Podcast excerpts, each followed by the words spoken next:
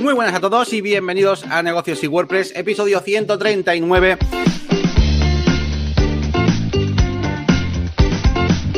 Bueno, pues aquí estamos a día 18 de febrero y nada, como, como digo, hoy tenemos un programa dedicado al mundo del diseño, programas de diseño, pero tampoco muy, muy para diseñadores. De hecho, pues siempre orientado un poquito pues, en negocios y WordPress es el programa, y lo sabéis, así que van a ser herramientas fáciles de utilizar, recursos, ese tipo de cosas, para también para la gente que le da un poco de pereza al tema del diseño, pues que tenga unos recursos rápidos para, para utilizar. Y, y, nada, pues como siempre vamos a contaros un poquito nuestra semana y con algunas novedades, algunos vídeos por ahí, algunas cosillas que nos hayan pasado.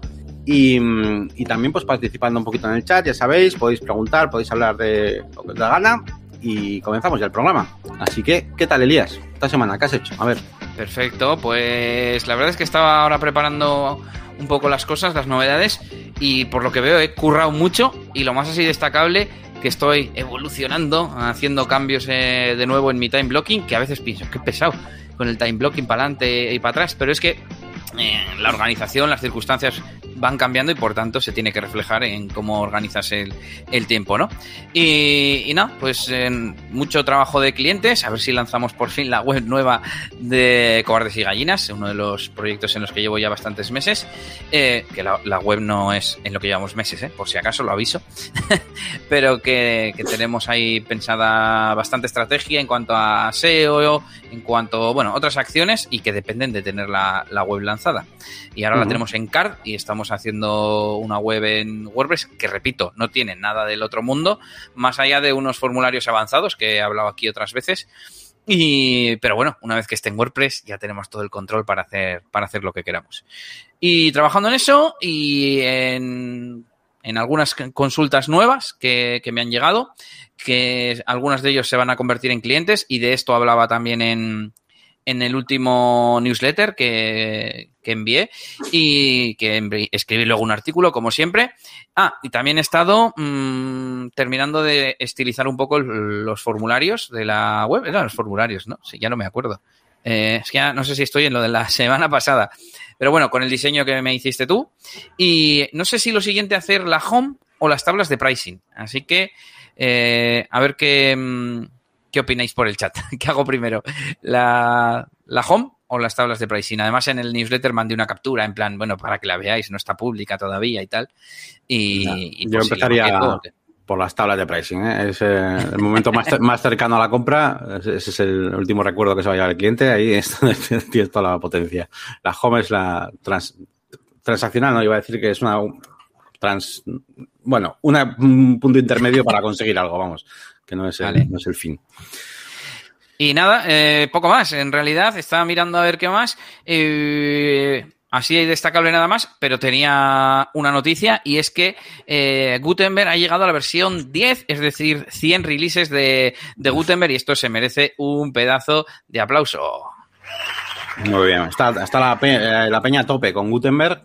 Está ahí que me quito del evento, me pongo Gutenberg. La gente está como un poco con hype de parece como que, le, como que están probando más, se dan cuenta de que tiene potencial y encima con noticias como, pues eso, con Crocoblog, que se está metiendo ahí un poco con el tema y eso, la gente, bueno, se está animando. Los, la gente me refiero de mi entorno, de los elementors, se están animando con, con Gutenberg también.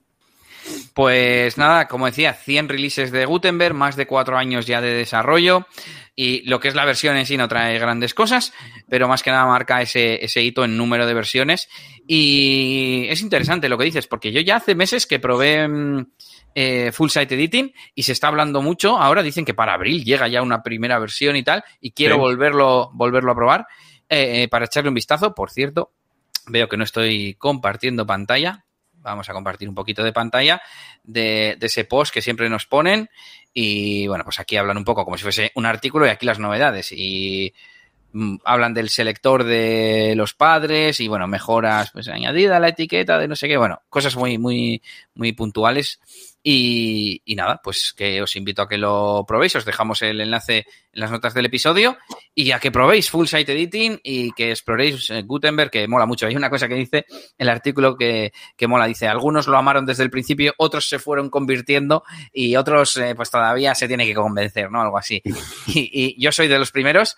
Conozco a algunos de los segundos, de los que, eh, ¿qué es esta mierda y tal? Y que luego les ha molado. Y no sé si tú estarás en, en el tercero. Vosotros, eh, chicos, por el chat, ¿Os mola Gutenberg? ¿Os mo ¿No os molaba y ahora sí? ¿Cómo, cómo está la cosa? Tú, Yannick, ¿de qué equipo eres? A mí me gustó desde el principio. Lo que pasa es que yo tengo muy claro que, o sea, yo no tenía unas expectativas de que hicieran aquí un Elementor ni nada. O sea, yo sé cómo claro. va el, rit el, ritmo de las cosas, yo sé cómo, cómo, lo que está intentando hacer. También sé que es muy difícil a veces hacer cambios en, en cosas que tienen una gran comunidad. Uh, siempre me acuerdo, por ejemplo, de 3D Studio Max, que es un programa que es súper antiguo y, y, les cuesta mucho también pues, hacer cambios de interfaz y demás, porque al final tienen mucha gente que ya lo utiliza y cambiarles de sistema no puede ser algo muy drástico. Así que a mí me parece que han hecho una cosa muy buena y que, y que ha sido una evolución pues muy poco a poco y está chulo. Pero también tengo que avisar a la gente pues que tampoco se espere que en abril, junio, con esa primera, esa versión mínima viable, no ese producto mínimo viable, que tampoco se espere aquí que vaya a haber la leche, ¿no? O sea, pero bueno, lo importante sobre todo es esa forma ya nativa de poder editar una, una cabecera, hacer un template, una single, eso es lo más importante. Después claro. ya veremos cómo, cómo editamos luego ese contenido. De todas formas, yo creo que donde pecan, que lo hemos mencionado alguna vez, o donde están todavía un poco cojos, es en la parte de contenido dinámico, ¿no? De listar mi custom post type mm. de portafolio. Pues bueno, sí. pues no vas a poderte hacer un portafolio súper chulo. Pero con un poquito de imaginación y un poco de maña, yo creo que se pueden hacer cosas chulas de, de diseño, de maquetaciones con columnas y tal, que eso aplicado pues no sé, a un pie que sea raro o eh, en la cabecera hacer un menú diferente o lo que sea, pues se podrá, se podrá aplicar. Pero bueno, Sí, sí. Así que, Yannick, cuéntanos tú, ¿qué tal tu semana? Bueno, pues una semana que bastante administrativa, eh, porque he tenido que hacer muchos cambios de, internos de negocio, eh, configurando cosas que hasta ahora pues no, no tenía configuradas porque, bueno, pues a niveles legales, eh, a partir de que alcanzas cierta cantidad, ¿no? Tienes que empezar ya a pensar en el tema de cómo facturar a otros países y demás, porque digamos que hay un, hay un límite anual, ¿no? Y a partir de que lo superas, pues eh, tienes que darte como de alta para poder eh, eh, cobrar impuestos en otros países y según su normativa y tal. Entonces ha sido una semana un poco de asesor y tal, y al final me, me he tenido que poner todo con cuaderno, esta aplicación para poder gestionar pues el tema de los IVAs a otros países y demás. Eh, de hecho, voy con un poquito de retraso, tengo que preparar las facturas para final de este mes y todo eso, y, y ando con una semana un poco de AG3 de ese tipo, pero bueno, está ya todo controlado y la verdad que Cuaderno mola mucho. Es una pena que funcione en sus planes en base a, en base a las transacciones. Eh, porque claro, yo puedo estar, imagínate, facturando proyectos de 50.000 euros y tengo do, dos o tres proyectos y cogería el plan más básico de 30 dólares. Pero sin embargo, como tengo una membresía, eh, aunque cueste 5 euros la membresía, como tengo eh, 200, 300, 400 usuarios, eso ya se me pasa al plan pues del business o el pro, ¿sabes? Porque son muchas eh, eh, transferencias, muchas como ejecuciones, ¿no? Muchas facturas sí. que genera. Entonces, pues es un poco lo malo de este cuaderno, pero la verdad es que la aplicación está súper bien y de hecho he utilizado una cosa y es que para la consultoría tienen ya su propio como checkout automático ah. para que la consultoría también te genere, eh, digamos, un precio diferente dependiendo del país en el que estés y todo. Y, y, he quitado lo que tenía de PayPal así como manual y he puesto un ah. enlace a este checkout de cuaderno que está bastante chulo y, y bueno, pues ahí lo, ahí lo, he, dejado. A ver si por esto me va, me va, a hacer todavía más, más, más acciones de esas. Me va a quitar más del plan. Pero bueno, eh, la verdad que está, está guay. Y, y nada, y hablando un poquito ya de cosas más WordPresseras y todo eso, pues en la máquina de branding, en mi página web pues he subido un par de vídeos, pues he subido tres de hecho. Eh, el vídeo principal de esta semana es hablando sobre los data stores, que son, bueno, pues es una función que tenemos de um, de, lo diré, de Jet Engine que nos permite hacer pues como bibliotecas, ¿vale? De, de post para los usuarios, lo típico de eh, pues post para ver más tarde o post que me gustan, etcétera, ¿no?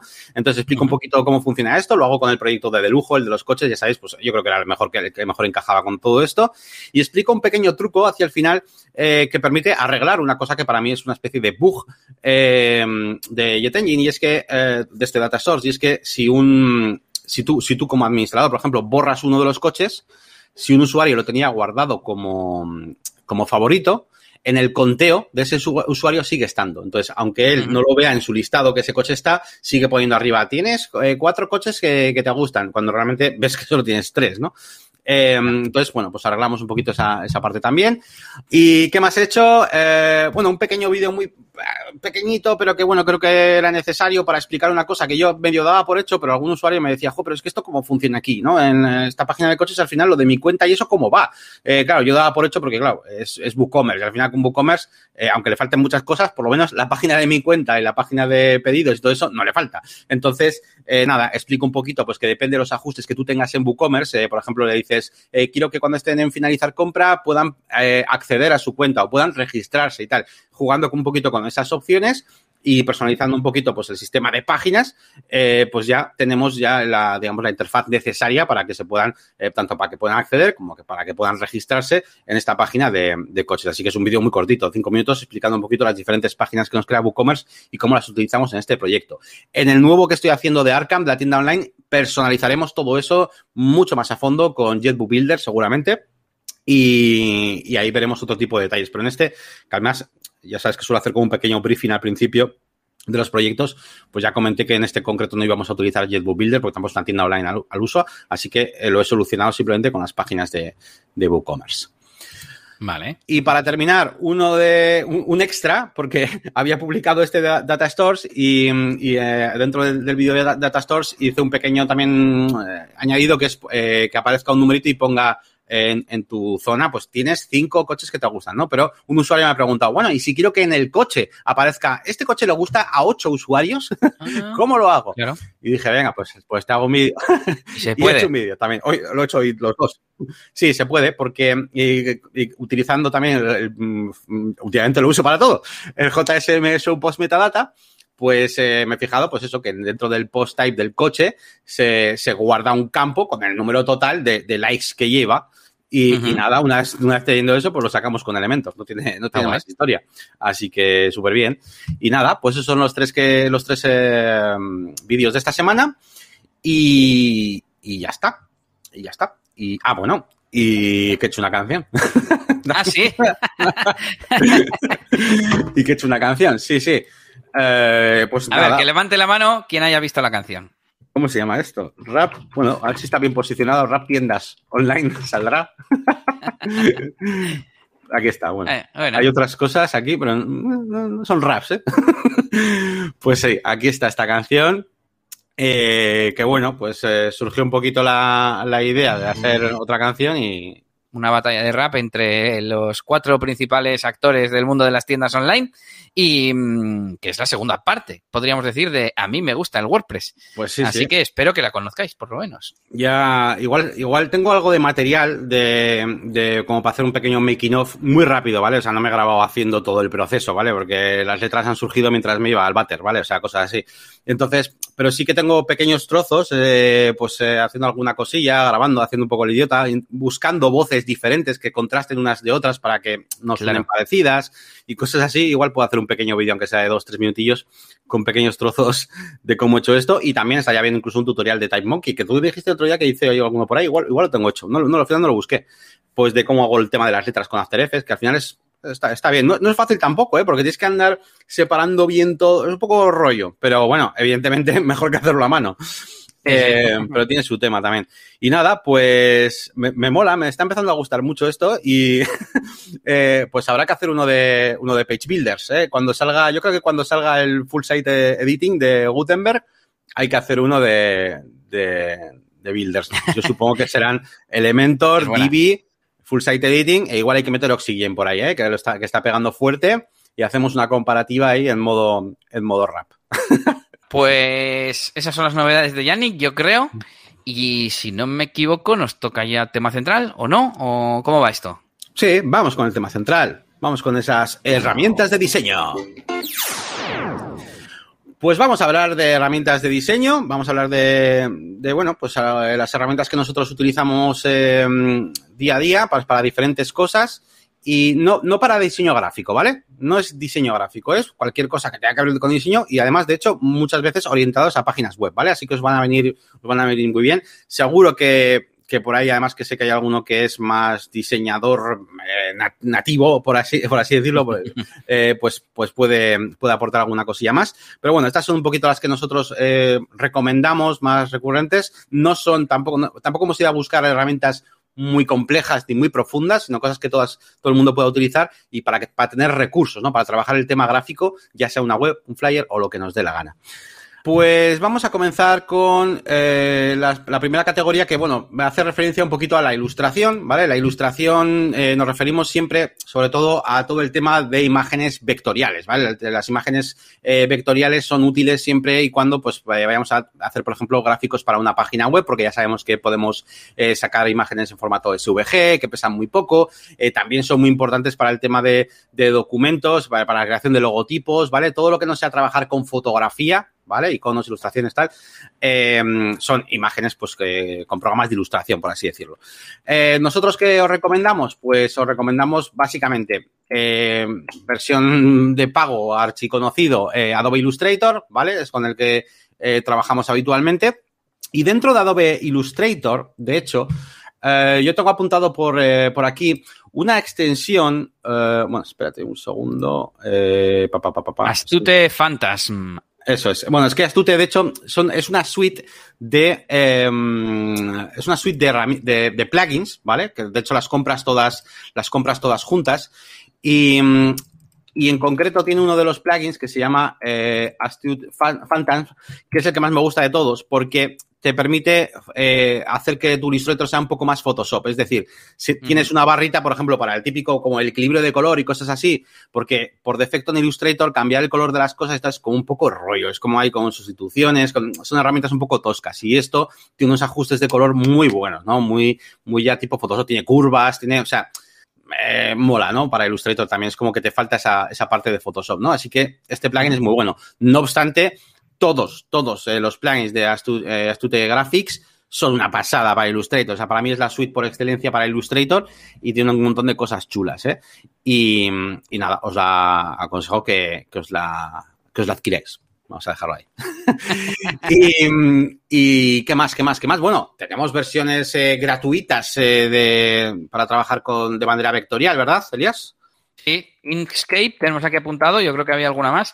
Estoy mirando en, en Adobe, en Alternative 2, perdón, eh, Inkscape, que en su día yo creo que cuando teníamos el estudio la utilizábamos. Y estoy viendo Affinity Designer, que habla mucho en comunidades en las que estoy de la suite de Affinity como alternativa de la suite de Adobe. No sé si tú has probado eh, este tipo de software. Sí, lo probé, eh, me gusta, además es, es, muy barato, ¿vale? Es muy barato, no comparado con los de Adobe es bastante, es bastante barato, eh, no, no, es, o sea, y, y, funciona muy bien. Por ejemplo, eh, tiene, eh, además tiene es como que fusiona mucho todo, el trabajo vectorial con el trabajo de fotografía, o sea, está guapo. No soy experto en Affinity, pero me gusta, es una, es una buena suite también. Y, eso, y gratuito eso, comentábamos, pues eso, Inkscape, que bueno, tiene una interfaz un poco más tosca, evidentemente, que Illustrator, es casi un poco eh, una mezcla entre Corel y, bueno, está bien, a ver, eh, para trabajar y, gratuito está súper bien. Sobre lo que si estás demasiado acostumbrado a Illustrator, igual te cuesta un poco. Y bueno, espera, y la curiosidad, la curiosidad que es Dynamic Content for Elementor, tiene una herramienta que si vais a svgeditor.dynamic.oo, pues anda, un, un editor de SVGs ahí, mm, online, pues, pues vale, pues está muy bien. Oye, pues mira, pues eh, para editar SVGs, abrirlos, editarlos, crearlos, dibujar, lo que queráis. Así que ahí dejamos eso. Y ya para terminar esta sección, pues deciros que siempre eh, que vayáis a hacer tanto logotipos como iconografía, cosas de ese tipo, eh, utilicéis, por supuesto, programas vectoriales, que son todos estos que estamos comentando, para que sean, pues, eh, siempre escalables, editables y, además, pues, que pesen poco, ¿no? A la hora de utilizarlo, pues, en una web o lo que, o lo que queráis.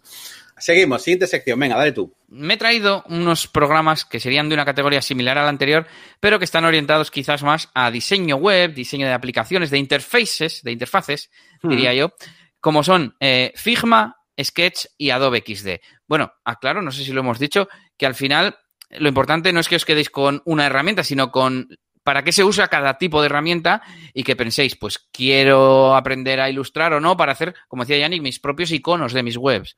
Que, por ejemplo, hacer iconos en, en un programa vectorial es relativamente sencillo, ¿no? Ilustrar ya una, una ilustración guapa o tal, pues pues ya puede ser más complicado. Eh, entonces, nos vamos con, eh, voy a empezar como de más conocido a menos conocido, bueno, Adobe XD, no sé si es muy conocido, pero Adobe sí es conocido, y sería la versión de Adobe o el software de Adobe para este tipo de, diseños. Podéis hacer distintos eh, espacios de trabajo donde diseñar eh, cómo se van a ver esas interfaces y no sé si tiene también mm, el apartado de prototipado, de decir, ¿qué pasa? Este, este es un botón clicable, veo que sí, ¿no? Como que tiene... Sí, Esa es la parte guay, sí, sí. Es que claro, yo todo este mundo lo desconozco mucho porque yo soy de, código y yo de creatividad y esas cosas poco. Y, bueno, pues para eso sirven este tipo, tipo de programas y tenemos, bueno, esta alternativa de Adobe. También tenemos Sketch, que para mí es la siguiente más conocida o que más tiempo lleva y que es un programa de pago y pues un poco lo mismo, ¿no? Creo que no tiene versión web, sirve prácticamente para lo mismo. Está guay porque mm, puedes crear mm, paletas de colores para aplicar en todo el proyecto, eh, también trabajar el tema de, de, prototipado, si no me equivoco. Y por último nos vamos con, con Figma. Esta es, la, esta es la única que yo no, no he usado nunca, esta de Figma. Bueno, ahora Yannick nos dirá alguna cosa más sobre estos programas, porque yo la verdad que mucho no sé usar, pero me dan ganas, me dan ganas de usar, sobre todo por esa parte de prototipado web, ¿no? De decir, no, no, es que es como, como el wireframe llevado al siguiente nivel, ¿no? Y que puedas decir, de la pantalla de inicio se pueden ir a estas dos pantallas, y al dar al, a comprar, la siguiente pantalla es así, de, de gracias, pero no está en el menú, no se accede desde el menú, etcétera, etcétera. Entonces, eh, lo que mola de, estos eh, programas como Figma es que además son colaborativos, mm, tienen versión web, eh, Figma tiene versión web, Sketch no estoy seguro, incluso Figma tiene una versión gratuita, o sea que lo podéis probar, y parece que se está volviendo el estándar de este tipo de, trabajos. Porque hace poco veía yo una web que te permitía convertir diseños de Figma a temas de WordPress, por ejemplo, ¿no? Y es como, vaya, te hace, te hace alucinar un poco. Y no sé si Yannick nos puede dar su visión sobre este tipo de software, pero yo, si sois ya sea eh, maquetadores de frontend o diseñadores web, creo que este tipo de herramientas tendréis que, controlarlas. Sí, no, yo poco, poco más puedo, puedo decir realmente. O sea, yo, a ver, yo la que más he probado es Adobe XD, he trabajado con ella bastante. Eh, las otras, eh, la de Sketch la he probado, estaba bien también, aunque la he probado menos que Adobe. Y la de Figma es la única que no he probado, la conozco, pero no la, no la he probado. Pero en general, bueno, más o menos son todas un poco eh, para el mismo objetivo. Al final esto siempre se trata de, de intentar utilizarla y, y, rentabilizarlo, que realmente sea un proceso que te sea rentable, ¿no? Um, ¿Esto cómo está bien? Pues sobre todo se, utilizando todos los bloques eh, reutilizables que tiene, todos los diseños, todas las eh, cosas interactivas, eh, para la hora de hacer webs, pues tú cuando te vayas a montar el prototipo de la versión móvil de algo, pues puedes enseñar esta parte al cliente, etcétera. Entonces, ¿esto cuando viene bien? Cuando tienes ese proceso interiorizado dentro de tu, de tu workflow y dentro de tu, de tu servicio al cliente, ¿no? O sea, que alguien que te contrate una web sepa que hay un proceso inicial donde va a ser el tema del prototipo, del diseño y tal. Evidentemente que es una fase pagada, por así decirlo, y que después de hacer todos los cambios va a salir y van a hacer un nuevo presupuesto de ahí que, claro, pues con cosas que han surgido durante esta fase, esas, comunicaciones del diseño, y a partir de ahí sale la, página web, ¿no? Entonces, ¿esto dónde se da? En proyectos grandes, ¿vale? En proyectos grandes eh, se da este tipo de cosas. Para otras cosas ya más pequeñitas, que de hecho sabes que yo más estoy acostumbrado también un poquito a cosas más pequeñas, ¿no? Entonces, eh, directamente, pues ya te digo, o tiramos con, con Elementor, casi casi te sirve de herramienta de prototipado, o directamente, como hemos comentado muchas veces Elías y yo, eh, definir muy bien una fase inicial de consultoría, de branding, de objetivos de negocio, de monetización, y que realmente eso sea lo que va a guiar el diseño y que todo se eh, delegue en el experto, ¿no? En el experto del diseñador, el experto programador, ¿no? Entonces, bueno, pues eso es un poquito lo que os puedo decir. Esto yo lo he probado en su día casi casi a modo de, de, de, de, que era yo un poco el friki que quería usarlo, pero eh, ya os digo, no merece, yo creo que no merece la pena si tienes eh, clientes que no son realmente muy grandes y que realmente van a dar importancia a esta fase y tienen tiempo para que haya una fase de prototipado, vamos a hacer la web y dentro de un par de meses, cuando tengamos todo esto terminado, empezamos con la fase del presupuesto de funciones. Es otro ritmo, es otro tipo de, proyectos, ¿no? Pero están muy guapas estas herramientas. Voy a enlazar esto, buena aportación desde el punto de vista de negocio y workflows y demás, em, con la siguiente categoría, que nada más tenemos una aplicación, que la puse yo, que es, la he llamado gestión de recursos a la categoría y es Zeppelin. Es una aplicación em, en la que se puede tener recursos, eh, por ejemplo, en el proyecto que os he comentado antes, en Cobardes y Gallinas, el diseñador hace los mockups de cómo quiere que se vea la interfaz desde Sketch, si no me equivoco, y nos los sube porque tiene plugin para exportar a Zeppelin. Y desde Zeppelin, pues eh, tenemos acceso los programadores, los diseñadores, yo que me maqueto la web, etcétera, etcétera. Y, y, ahí puedo ver cómo se tienen que ver las pantallas. Y mola mucho porque tú te posas en cualquier elemento y te da todas sus propiedades. Te da los tamaños, te da los colores, te da los bordes. Y no sé si puedes incluso exportar CSS, eh, que lo cual viene perfecto para la web. Y estoy buscando alternativas a Zeppelin en Alternative 2 y la primera ya es Figma. Tengo ganas de usarlo. Porque parece que, claro, al ser muy colaborativo, de hecho, la inscripción es Collaborative Interface Design Tool. Entonces, yo creo que ahí también puedes generar esas paletas, esas, eh, esa colaboración, como digo, esas exportar CSS, etcétera. Y, sí, sí. Y, está muy bien. En este caso de este proyecto, yo quizás no necesito tener acceso a los diseños ni modificar los diseños, pero sí al resultado. ¿Vale? ¿A ¿Qué colores son los que hay que utilizar? Bueno, pues están aquí en, un, en una paleta o en una guía de estilo, etcétera. Y eso está, está muy bien. Dale, Yanni, con la siguiente. Venga, pues nos vamos al siguiente grupito de cosas. Vamos a hablar un poquito de tipografías, ¿vale? El tema de las tipografías, vamos a, vamos a hablar un poquito de las cosas más eh, casual, ¿vale? No vamos a meternos en las tipografías, es un mundo, ¿eh? eh el tema de hacer tipografías y demás, pero no vamos, no vamos por ahí. Hoy es un poco un tema más casual. Vale, pues voy a hablaros de eh, dafont.com, que bueno, hay 50 millones de páginas como esta, ¿vale? Pero bueno, esta es la que usamos Elías y yo desde hace un montón de tiempo.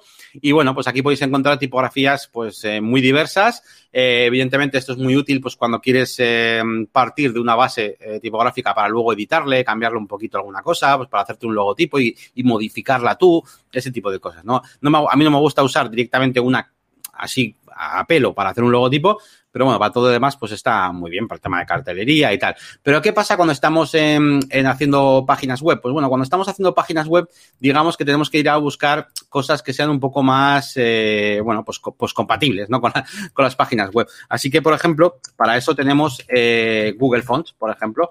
Eh, la página de Google Fonts podéis revisualizar, evidentemente, podéis jugar con ellas, podéis descargaros las fuentes y podéis utilizar eh, tipografías que luego sí que vais a poder utilizar dentro de dentro de Elementor, por ejemplo, y ese tipo de ese tipo de cosas. Así que Google Fonts sería una de, de esas herramientas de tipográficas.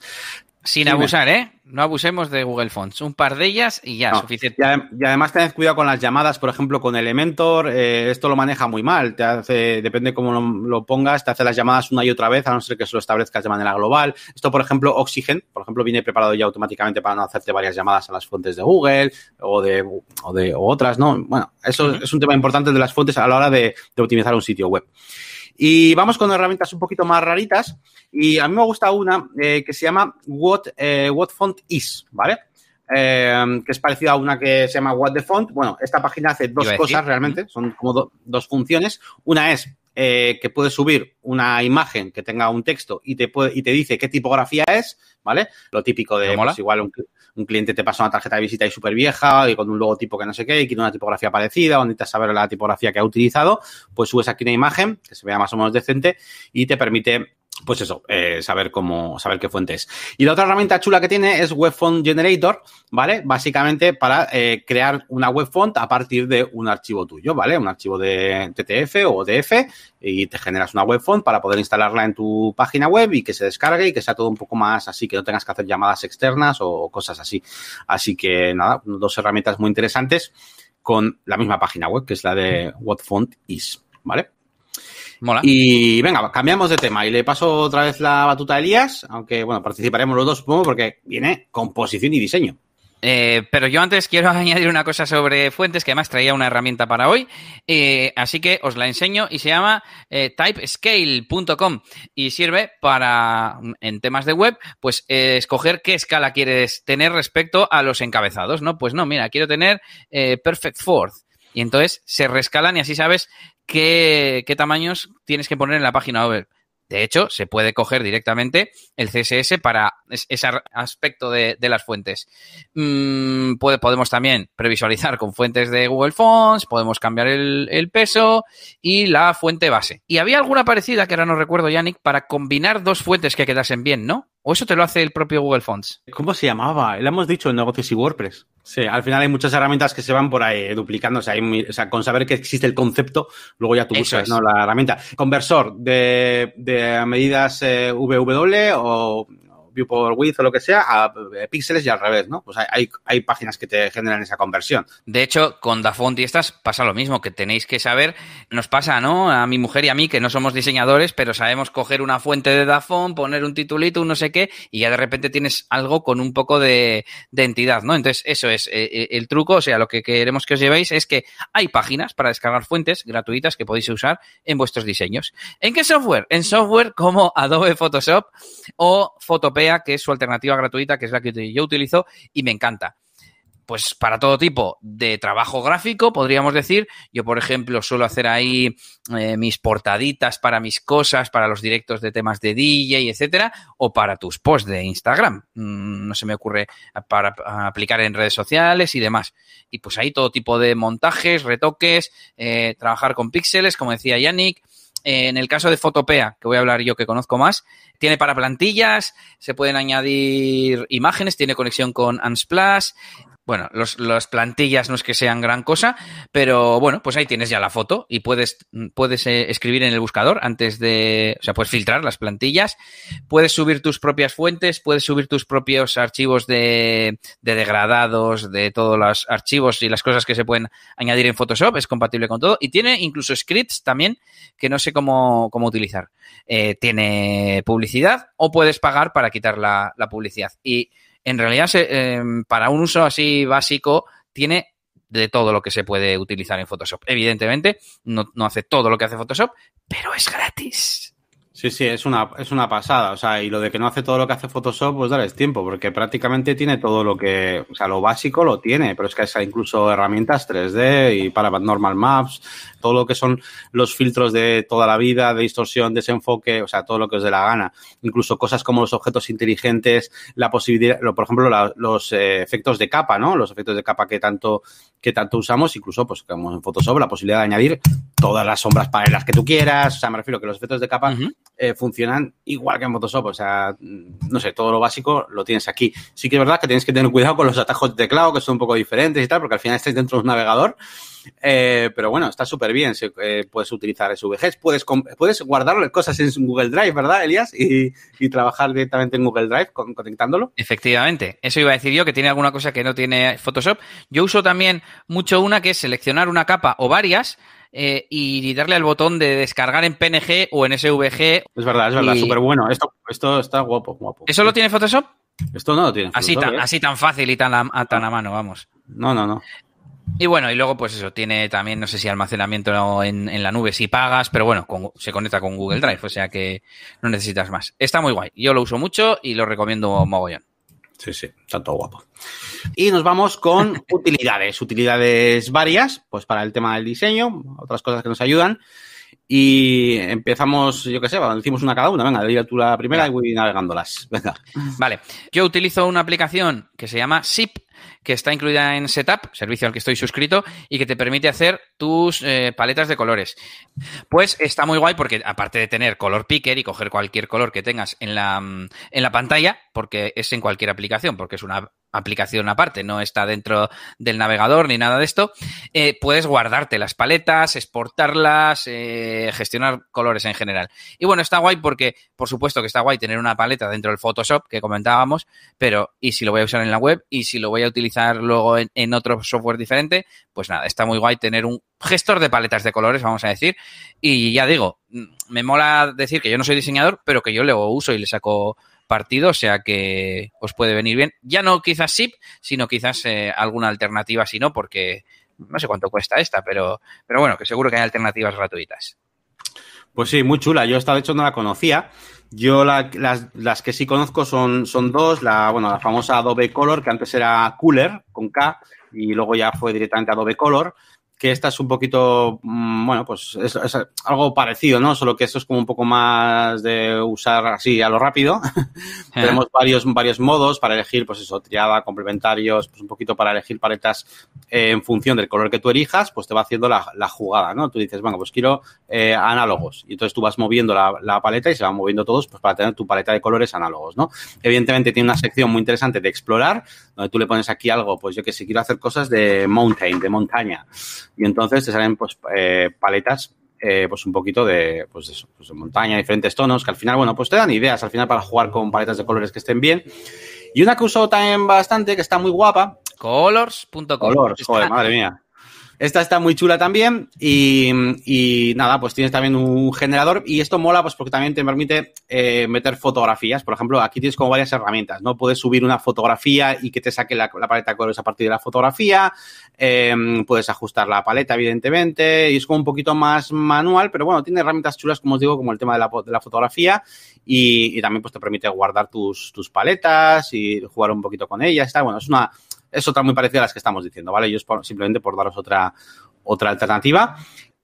Bueno, venga, voy yo con la última, que es una tontería. Es una aplicación de software libre que se llama Image Optim. Además, creo que se puede integrar con el sistema y automatizar con ¿cómo se llama? Automator, que es la aplicación para hacer como scripts y automatización en, en, Mac. Y nada, es software libre, es gratuita. Yo la tengo con unos atajos de teclado, entonces cuando estoy en una imagen y quiero optimizarla, doy al atajo de teclado y se me optimiza, la puedes configurar y tal, pues eh, totalmente recomendada.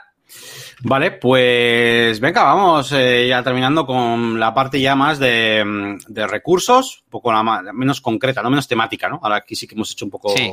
De todo. Bueno, bueno, bueno, también está organizada dentro de lo que cabe. Sí, sí. Porque, porque primero vamos a hablar de iconos, ¿vale? Los iconos. ¿De, y de, de qué vamos a hablar? Pues de Flat Icon, como no.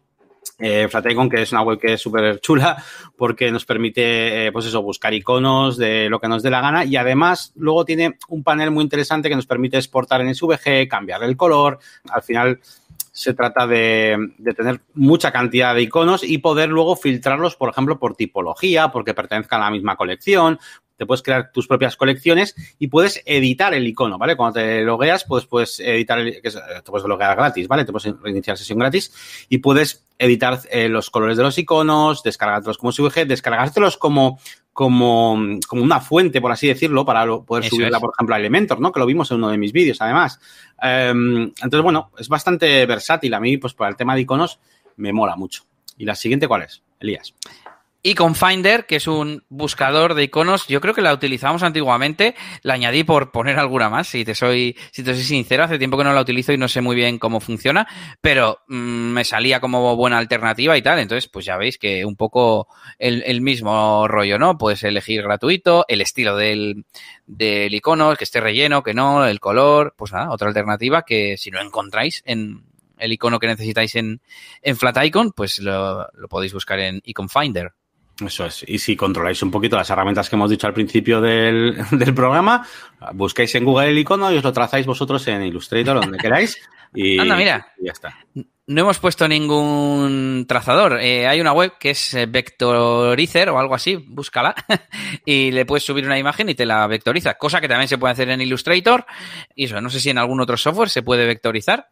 Fotopea lo mismo se puede también incluso editar vectores porque cualquier día. Y, y, nada, pues esto me ha pasado a mí con gente conocida que te dice, eh, aquí está el logo y es un logo de 500 por 500. Y, pues bueno, pues eh, esto te lo transforma a un vector en SVG para que se pueda estirar. Y vamos con la última categoría, si te parece, Yannick. Venga, pues vamos con esa última categoría, dale.